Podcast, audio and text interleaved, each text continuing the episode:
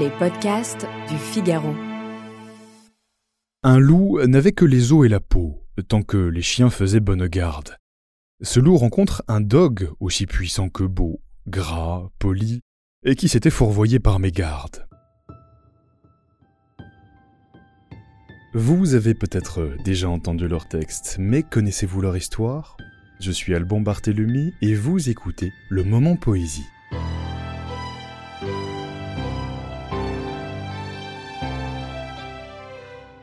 Amis de la poésie, bonjour. La cigale et la fourmi, le corbeau et le renard, ces fables, vous les connaissez forcément, tout comme le nom de leur auteur, Jean de La Fontaine. Un homme connu donc, et pourtant insaisissable, à la fois mondain mais sans fortune, paresseux mais travailleur acharné, sa vie mouvementée explique sans doute en partie ses contradictions.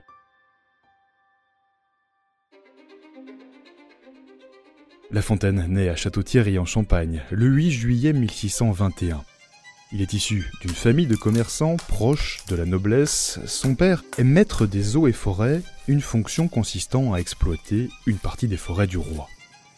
La Fontaine passe son enfance dans cette région, une enfance dont on sait peu de choses au final, si ce n'est qu'elle fut probablement sans histoire.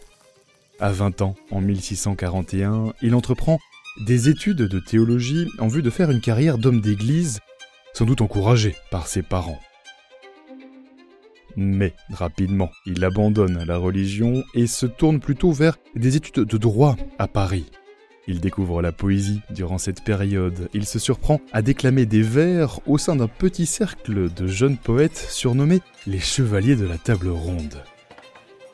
Ces chevaliers sont déjà tous écrivains Jean, quant à lui, n'a pas écrit grand-chose. C'est surtout le pari de la nuit qui l'intéresse, et qu'il découvre avec ses nouveaux amis. Jean a 22 ans, il fréquente les cabarets à la mode.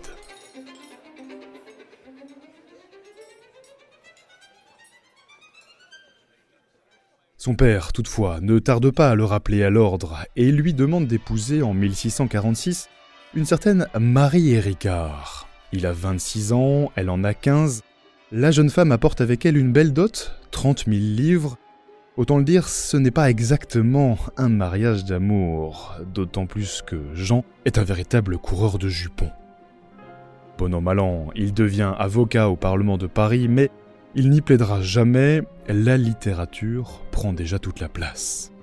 C'est à l'âge de 29 ans que La Fontaine démarre véritablement sa carrière d'écrivain. Sa première fable s'appelle Le meunier, son fils et l'âne, elle ne sera publiée que bien plus tard. Je suis Anne, il est vrai, j'en conviens, je l'avoue, mais que dorénavant on me blâme, on me loue, qu'on dise quelque chose ou qu'on ne dise rien, j'en veux faire à ma tête, il le fit et fit bien. La première œuvre publiée par La Fontaine est une pièce de théâtre appelée L'Énuque. C'est une comédie, la meilleure façon à l'époque pour espérer du succès. Mais ce succès se fait attendre et rapidement notre poète fait face à des difficultés financières. La Fontaine acquiert une charge de maître des eaux et forêts comme son père, mais cela ne suffit pas. Sa gestion des biens est parfaitement catastrophique. Et puis, sa femme Marie en a assez de ce mari volage. Jean est quelquefois trois semaines sans être marié, écrit-elle. Elle demande une séparation de biens. Pour y faire face, La Fontaine doit se résoudre à vendre plusieurs propriétés familiales.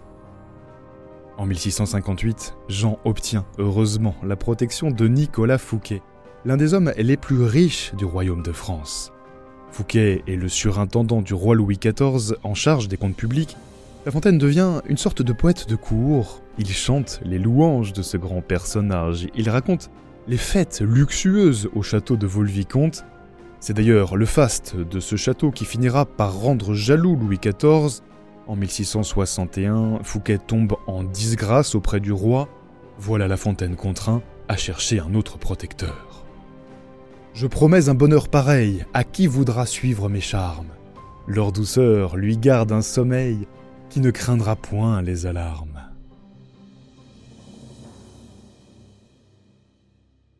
Ce protecteur, ou plutôt cette protectrice, il la trouve en la personne de la duchesse d'Orléans.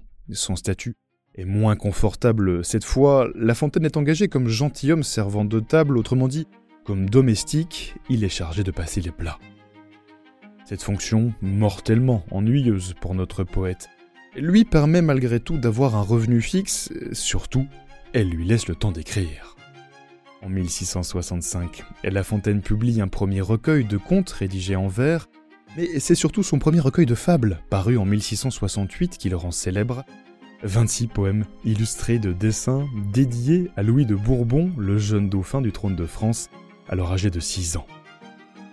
Dans ses fables, La Fontaine décrit des aventures humaines sous les traits d'animaux familiers. Ces histoires ne sont pas toutes de lui, bien sûr, il s'inspire d'auteurs classiques, mais celles-ci sont réécrites, modernisées en quelque sorte.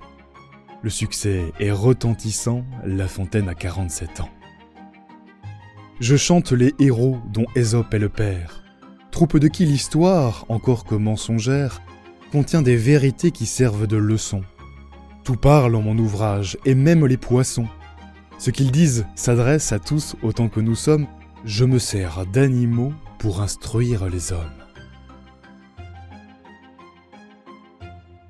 À la mort de la duchesse d'Orléans en 1672, La Fontaine perd son emploi, mais aussi sa source de revenus. Sa notoriété ne suffit pas, la France connaît à cette période un appauvrissement général. Les mauvaises récoltes s'enchaînent, la misère, parfois la famine, ravage des provinces entières. Notre poète est seul et sans le sou. Les fables écrites à cette époque portent d'ailleurs un regard rude sur l'existence. Mais la chance lui sourit encore une fois. Il est accueilli par Madame de la Sablière. C'est l'une des femmes les plus galantes de son temps. Elle invite dans son salon les écrivains, les savants les plus connus. La Fontaine en fera partie. Sa production poétique culmine avec le second recueil des fables. Il lui permet d'être enfin reçu après plusieurs tentatives à l'Académie française en 1684. Ultime titre de gloire pour notre poète qui aura été dépendant de la reconnaissance des autres durant toute sa vie. La Fontaine publie un dernier recueil de fables et meurt à Paris l'année suivante, le 13 avril 1695, à l'âge de 74 ans. Un poème de La Fontaine, Le loup et le chien. Un loup n'avait que les os et la peau, tant que les chiens faisaient bonne garde. Ce loup rencontre un dog aussi puissant que beau, gras, poli, et qui s'était fourvoyé par mes gardes.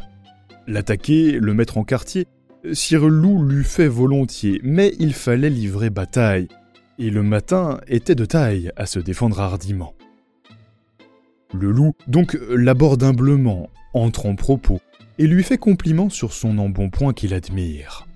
Il ne tiendra qu'à vous, beau sire, d'être aussi gras que moi, lui répartit le chien. Quittez les bois, euh, vous ferez bien. Vos pareils y sont misérables.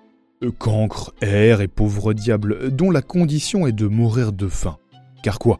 Rien d'assuré, point de franche lipée, tout à la pointe de l'épée. Suivez-moi, vous aurez un bien meilleur destin. Le loup reprit. Que me faudra-t-il faire? Oh, presque rien, dit le chien. Donner la chasse aux gens portant bâton et mendiants, flatter ce du logis à son maître complaire, moyennant quoi votre salaire sera force relief et de toutes les façons, eau de poulet, eau de pigeon, sans parler de maintes caresses. Le loup, déjà, se forge une félicité qui le fait pleurer de tendresse. Chemin faisant, il vit le col du chien pelé. Qu'est-ce là lui dit-il? Rien. Quoi rien Peu de choses. Mais encore, le collier dont je suis attaché de ce que vous voyez est peut-être la cause. Attaché dit le loup. Vous ne courez donc pas où vous voulez? Pas toujours, mais qu'importe. Il importe si bien que de tous vos repas je ne veux en aucune sorte. Il ne voudra pas même à ce prix un trésor. Cela dit, Maître Loup s'enfuit et court encore.